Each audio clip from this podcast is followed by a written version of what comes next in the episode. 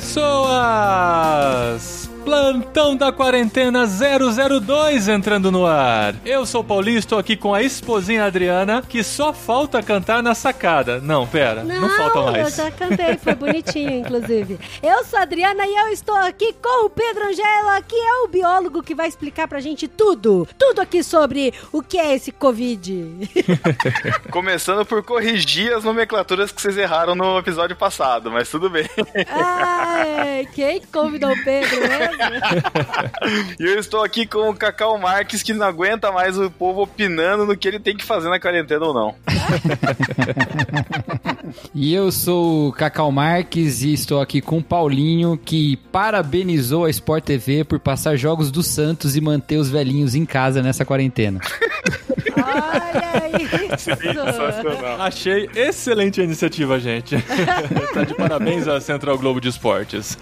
Muito bem, gente. Mais uma semana aqui no plantão da quarentena. A gente está aproveitando o nosso tempo em casa para conversar um pouquinho sobre o que é esse momento que nós estamos vivendo. Hoje é que dia mesmo? Hoje é dia 25 de março. O programa vai ao ar no dia 26 de março de 2020. Esses são episódios datados mesmo, porque servem como se fosse um diário da nossa quarentena, mas também um registro histórico para as próximas gerações, para a gente poder lembrar do que a gente passou. A gente não tem muita noção de como é histórico esse momento, porque a gente está vivendo ele. Né? Todos os professores vão ter que se reciclar depois de tudo isso, né? É, eles vão ter que se referir a nós e citar o nosso podcast como fonte de consulta para entender o que aconteceu nesse tempo. Vão citar, gente, amor.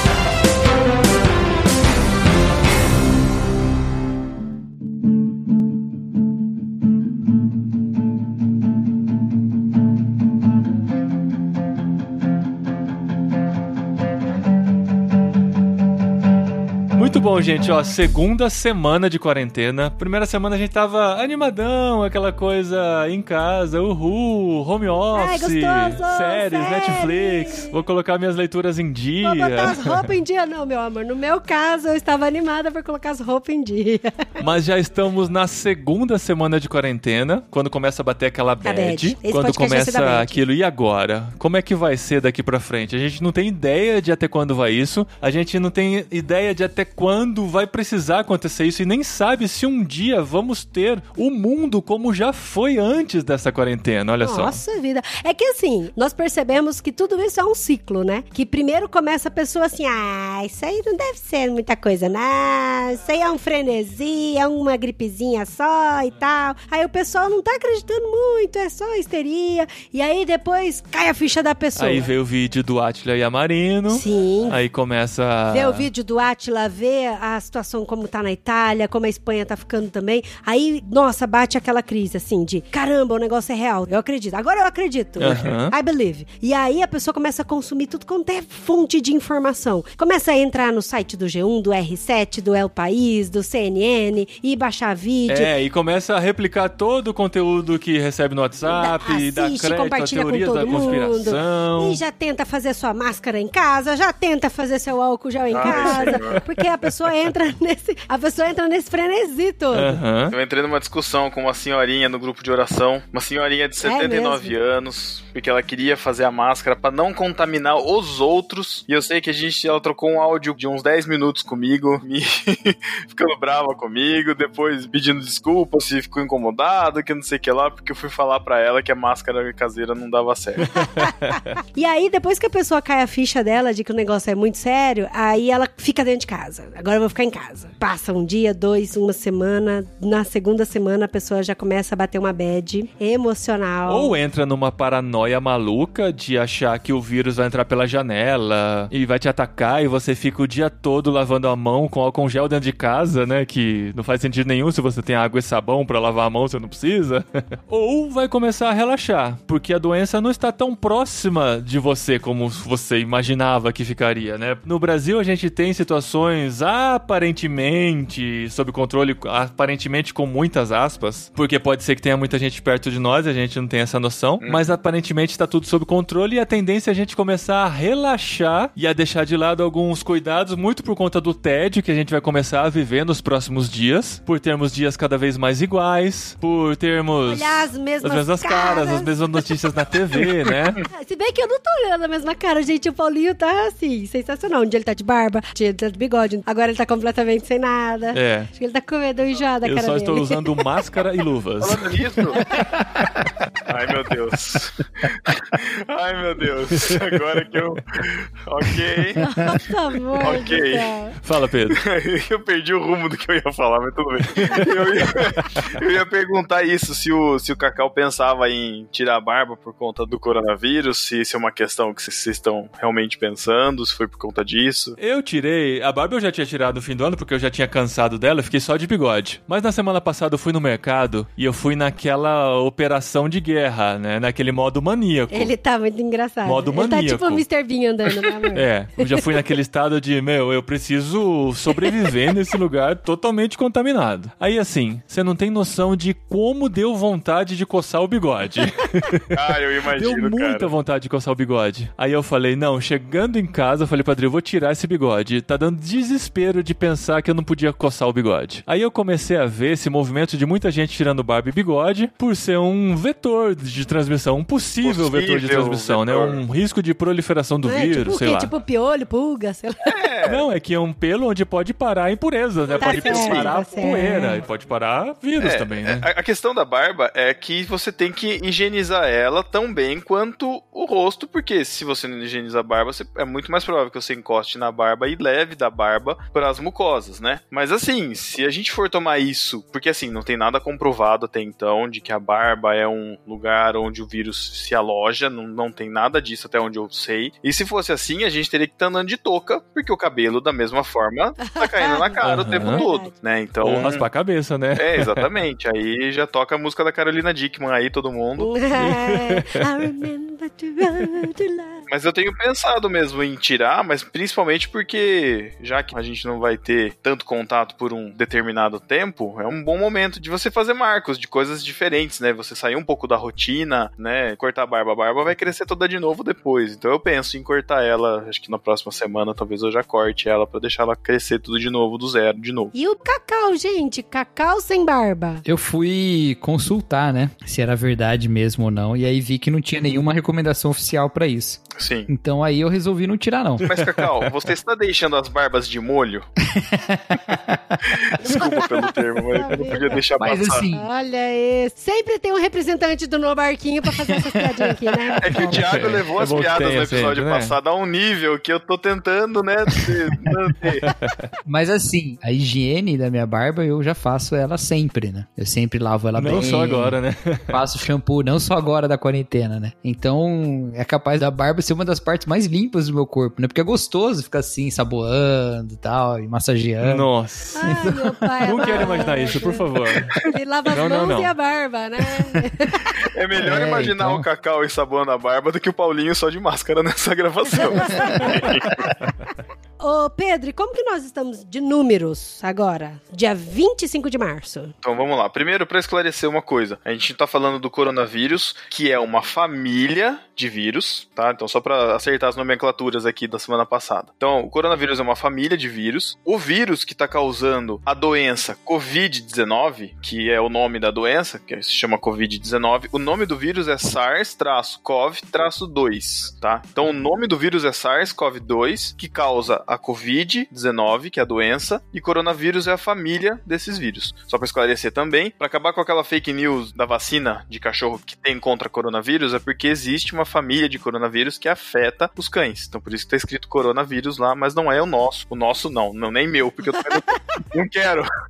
Esse aí, Ai, esse aí que tá rolando por aí, entendeu? Você já chamou esse vírus de nosso e de família nessa fala aí, não sei não, você.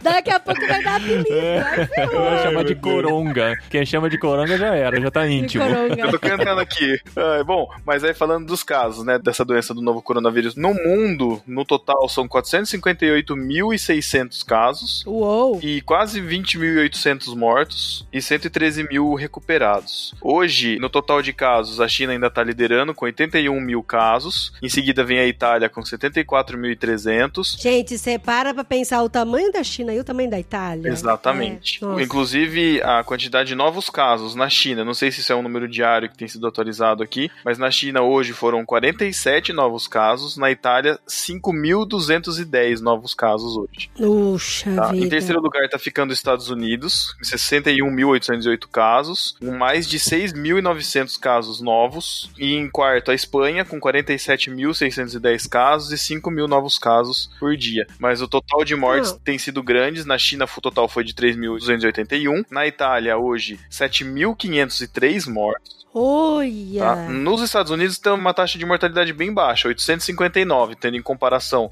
que são 61 mil casos, 859 mortos. É, porque eles estão detectando muito mais casos, né? eles têm muito mais testes, é por isso que tem muito mais casos em relação aos outros países. Isso. E na Espanha, aparentemente, tá no ritmo da Itália, assim, tá proporcional o número, né? Eles estão com um pouco mais da metade dos casos da Itália, 47 mil contra 74, e mortos 3.400. E Brasil? Como tá, Brasil? E o Brasil? No Brasil, 2.274 casos confirmados, 47 mortos e duas pessoas recuperadas. Eu posso tomar como base aqui a cidade de Botucatu? Não sei quantos sabem, mas aqui existe um hospital das clínicas que foi construído há mais de 50 anos atrás para o tratamento de tuberculose, por ser num lugar alto, isolado. Foi construído com esse fim, nesse propósito, na época que teve um surto de tuberculose, sei lá. E a gente tá tendo boletins diários do secretário da saúde da cidade. O prefeito tá fazendo meio que um lockdown da cidade mesmo. Tá colocando aqueles canos de concreto nas entradas da cidade, colocando guarda municipal. O pessoal passa bem devagar. Se é um ônibus, van, eles estão parando e entrando para medir a temperatura da galera. Eles já estão fazendo esquema aqui no mercado de ir uma pessoa só e medir a temperatura da pessoa também no mercado, né, essas coisas da distância. E eles estão fazendo esse boletim diário. Aqui em Botucatu hoje, é, quer dizer, até o boletim de ontem à noite, tinham sete pessoas internadas com suspeita de coronavírus. Então, assim, como a gente não tem teste e os testes estão indo pro Adolfo Lutz de São Paulo para serem confirmados e tá tendo uma demora, a gente não tem como saber o número real de casos, né? Então a gente só tem o número de casos confirmados, mas a gente não sabe se são realmente todos esses, né, internados. Então aqui em Botucatu tem sete, até onde a gente tinha escutado existiam 50 suspeitos em isolamento social, mas que não estavam internados. Então assim, oficialmente zero casos, mas se você for pensar que tem pelo menos 57, 7 internados, mais 50 na cidade, que podem estar fazendo uma quarentena adequada ou não, é algo que a gente tem que se preocupar um pouquinho sim, né, na questão do isolamento. Sim, porque tem muita gente que já se tocou que tá possivelmente contaminado e tá dentro de casa pra não espalhar isso pra ninguém. Mesmo porque, com os sintomas mais básicos da doença, não existe um tratamento ainda, né? Então, assim, o que ele pode fazer é esperar o organismo dele reagir e só vai procurar o hospital se tiver com grandes dificuldades respiratórias e por aí vai. Então, acredito que tenha muita gente dentro de casa se preservando pra não contaminar outras pessoas. Então, esse número é- pode ser absurdamente maior. Como eu vi na notícia ontem de que a agência que conta os contaminados da Itália supõe que o número seja 10 vezes maior do que eles conseguiram contabilizar até agora. 10 então, vezes assim, maior? É 10 vezes maior. Então, assim, o negócio é muito grande mesmo, é muito assustador e as medidas que a gente está tomando precisam ser mantidas. Esse é o apoio que a gente dá aqui ao que está sendo feito nos governos, nas prefeituras aí pelo Brasil, né?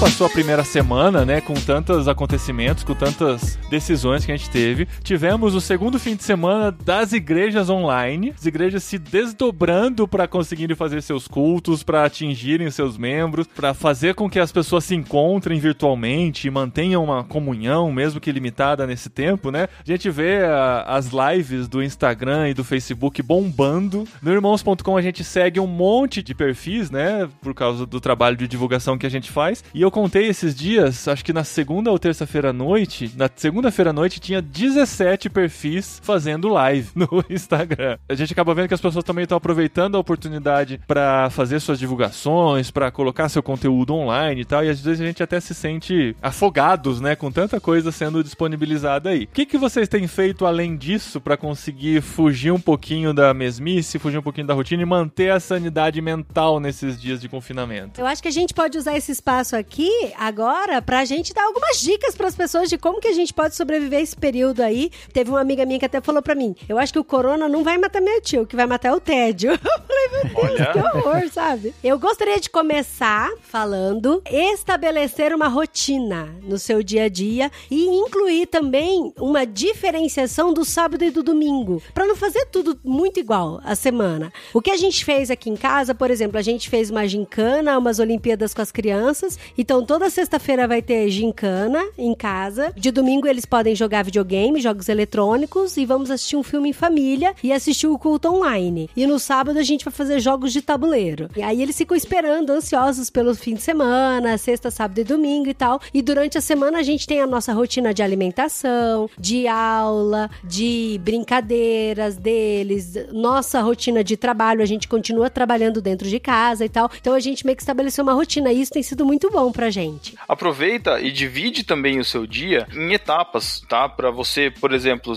você acompanhar notícias até o final da tarde, por exemplo, até 5 horas da tarde, e aí você deixa a noite pra escutar podcasts leves que não tenham a ver com o assunto, pra você descansar sua mente e conseguir ter uma boa noite de sono sem perder o sono por causa do coronavírus, porque o nosso sono é importante, a nossa saúde é importante, então pratique exercício, se alimente bem, tente ter uma boa noite de sono, então se desliga dessas coisas, das notícias ruins no período da noite, conversa com seus familiares, conversa com seus amigos, escuta os podcasts literários, os jetlags e todos os outros. Os desafios vão ser novos a partir de agora, as coisas vão mudar demais e mantenham-se em oração para que Deus tenha misericórdia do nosso povo, Deus tenha misericórdia de nós e que a gente passe por isso quanto antes, né? Olha, uma coisa que tem sido sempre levantado, né, é sobre a questão das notícias, né, e da pressão, do medo, da expectativa que isso causa, né, da ansiedade. Eu tava muito preocupado, assim, fiquei muito perturbado nos primeiros dias, porque eu tava vendo muita notícia, muita, muito, muita notícia, e não parava de ver. Via uma notícia atrás da outra, ia olhando tudo que eu podia, especialmente na internet, né, não muita televisão, mas muita internet, e redes sociais, e buscando gente, seguindo gente que possa falar alguma coisa e tal. E isso tava me deixando muito ansioso e muito preocupado. Até que eu falei, puxa, mas por que que eu tô com esse impulso de ficar vendo tanta notícia e não parar, mesmo sabendo que isso me tá deixando preocupado, né? Por que que eu continuo fazendo isso? E aí eu percebi que eu tava fazendo isso porque eu tava na busca de uma boa notícia. Porque eu tava tendo muita notícia ruim Uhum. e eu tava o tempo todo atrás de uma boa notícia. Eu queria uma boa notícia. E a minha esperança era que alguém aparecesse com uma boa notícia. Mas cada vez era uma notícia ruim. E a única coisa que podia resolver a notícia ruim era ter uma boa notícia em resposta. E ela nunca vinha. Uhum. E isso é muito problemático por dois motivos. Primeiro, porque isso me faz ter pouco compromisso com a verdade. Porque eu vou me apegar a qualquer esperança, mesmo que seja uma esperança falsa. Então, quando você vê gente compartilhando coisa que você sabe que cientificamente não se comprova, mas é porque aquilo dá esperança pra elas, é porque ela tá no desespero, ela tá se agarrando a qualquer coisa, inclusive no que não é verdadeiro. Por outro lado, o outro motivo pelo qual isso não é bom é porque invariavelmente isso vai levar à frustração, porque não tá na hora das boas notícias agora. Uhum. Então, qualquer boa notícia a qual você se apegar, você vai depois cair do cavalo e isso vai te deixar frustrado. Qual foi a conclusão que eu cheguei? Eu não preciso de uma boa notícia dos jornais porque eu tenho uma boa notícia na palavra de Deus. Então eu preciso me apegar à boa notícia da palavra de Deus. Então eu não dou a dica assim, olha, para de consumir notícia. Não falo isso. Eu acho que é muito bom ser bem informado, buscar boas fontes de informação e tal. Não vou censurar ninguém de ver nada, né? Cada um sabe sobre a sua necessidade e tudo mais. Mas eu quero recomendar o que tem sido bom pra mim. Alimente-se da palavra de Deus tanto quanto você se alimenta das notícias. Pode buscar informações e tudo mais, mas também lembre-se da boa notícia do evangelho. Também busque a palavra de Deus, também medite na palavra de Deus. Isso é o que tem me dado muita tranquilidade, muita segurança pra caminhar, apesar de todas as os problemas aí, né, e os descaminhos aí dessa questão aí do coronavírus, mas o que tem me dado essa paz e segurança pra continuar andando e enfrentar os desafios é me alimentar da palavra de Deus, sabendo que ali é que tem a boa notícia pela qual eu devo viver. Legal, cara. Eu tenho achado muito legal também que essa oportunidade que as pessoas estão tendo de ficar em casa com suas famílias vai ajudar as pessoas a reorganizarem a sua vida dentro de casa como família mesmo. As pessoas vão começar a perceber que não estão gastando o tempo suficiente com a esposa, com o marido, com os filhos, vão perceber que não estão gastando o tempo suficiente com a palavra de Deus nos seus devocionais diários. Às vezes a, o dia é tão corrido, tão cheio de coisa que a gente tem que acordar cedo e tem que passar muito tempo em trânsito, tem vários compromissos durante o dia. Agora a gente percebe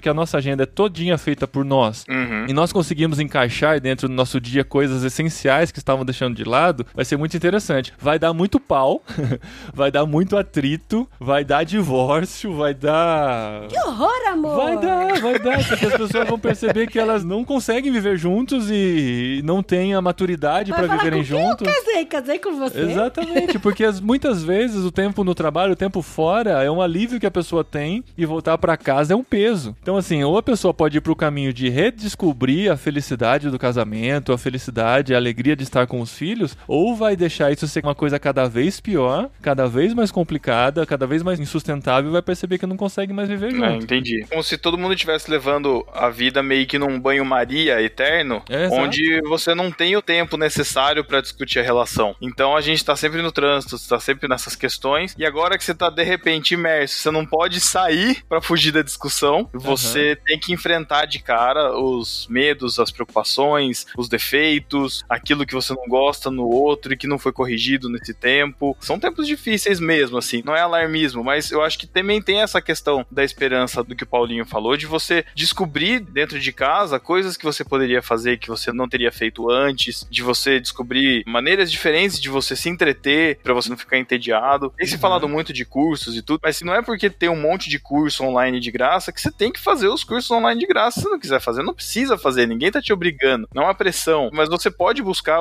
coisas diferentes pra fazer. Inclusive, eu vou dar dica do que eu fiz, que eu comecei a fazer hoje. A gente tem feito academia já há um tempo, eu e a Paty, e essa semana o professor começou a mandar alguns exercícios em vídeo, adaptado pra gente fazer dentro de casa. Cara, eu fiz meia hora de exercício, eu tava exausto, exausto. E uma coisa que eu falei, meu, antes eu me cobrava de ter que sair pra ir na academia, de ter um horário, e agora eu posso fazer o exercício dentro de casa, sabe? Então, são Uhum. coisas saudáveis pro corpo também, né? Pra quem tem a possibilidade, e tem plataformas aí que estão oferecendo os vídeos de graça também. A gente vai descobrindo, cara. Eu acho que o grande lucro, né, de toda essa situação é que a gente vai descobrindo que a gente tem na vida muita coisa que a gente não precisa. A gente foi pendurando tanta coisa na nossa vida, achando que eram coisas essenciais, e agora dentro de casa a gente vai percebendo que a gente não precisa, por exemplo, ir todo dia no mercado. A gente já percebeu isso. A gente vai percebendo que a gente consegue se divertir com os filhos dentro de casa, que a gente consegue fazer atividades físicas, que a gente consegue estudar, né? Que a gente consegue trabalhar. As universidades estão investindo no ensino à distância, os empregadores estão entendendo e conseguindo administrar o trabalho à distância. Então, vai ser um tempo de muito aprendizado, tenho certeza disso, e que seja um aprendizado para a família também, que a família esteja mais junto, mais unida e mais próximas de Deus, né? Só que eu queria chamar a atenção de vocês agora para uma coisa muito séria. E gostaria de pedir oração para todo mundo que está nos ouvindo com relação ao índice de abuso infantil dentro de casa. Eu me preocupo muito com isso, porque agora que as crianças vão ficar mais tempo dentro de casa, a gente sabe que, infelizmente, essas coisas acontecem para orar por elas, orar pelas pessoas que sofrem, algumas mulheres que sofrem também nas mãos de alguns maridos, pra gente orar por elas mesmo, para que essa situação seja revertida de alguma forma, sabe? Para que tenha vizinhos que estejam atentos, com os ouvidos atentos com relação a qualquer tipo de sofrimento que o outro vizinho está passando pra gente ser canal de luz, né, para essas pessoas. E uma outra situação também é com relação ao que não tem casa, que a gente usa bastante a hashtag fica em casa, fica em casa, não saia. E aí eu penso no meu coração pelas pessoas que não têm casa, sabe? Não tem aonde ir, não tem onde morar, pra gente orar por elas também, para que apareça alguma solução para elas também ficarem longe de toda essa pandemia, né? Muito bom, gente. Esse foi o nosso plantão da quarentena dessa semana. Um pouquinho mais pesado, eu acho, que da semana passada, mas a gente vai entrando em assuntos mais densos daqui pra frente. Eu acho que tem muita coisa pra discutir e eu acho que tem muita coisa pra aprender nesse tempo aqui. É por isso que a gente fez questão de fazer um novo podcast pra gente tirar lições e depois lá na frente voltar pra elas e entender o que a gente passou, pra que a nossa vida seja diferente e melhor daqui pra frente.